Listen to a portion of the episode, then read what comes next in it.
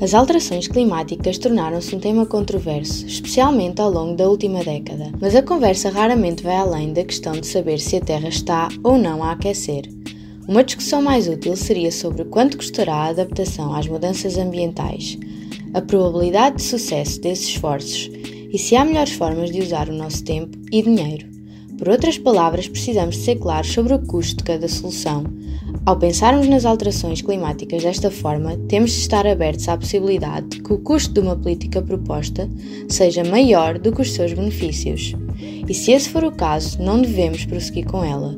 Afinal, é possível que o dinheiro possa ser mais bem utilizado noutras ações, seja a combater as alterações climáticas de uma forma diferente ou mesmo resolver outros problemas, como reduzir doenças como a malária ou aumentar drasticamente o acesso à água potável.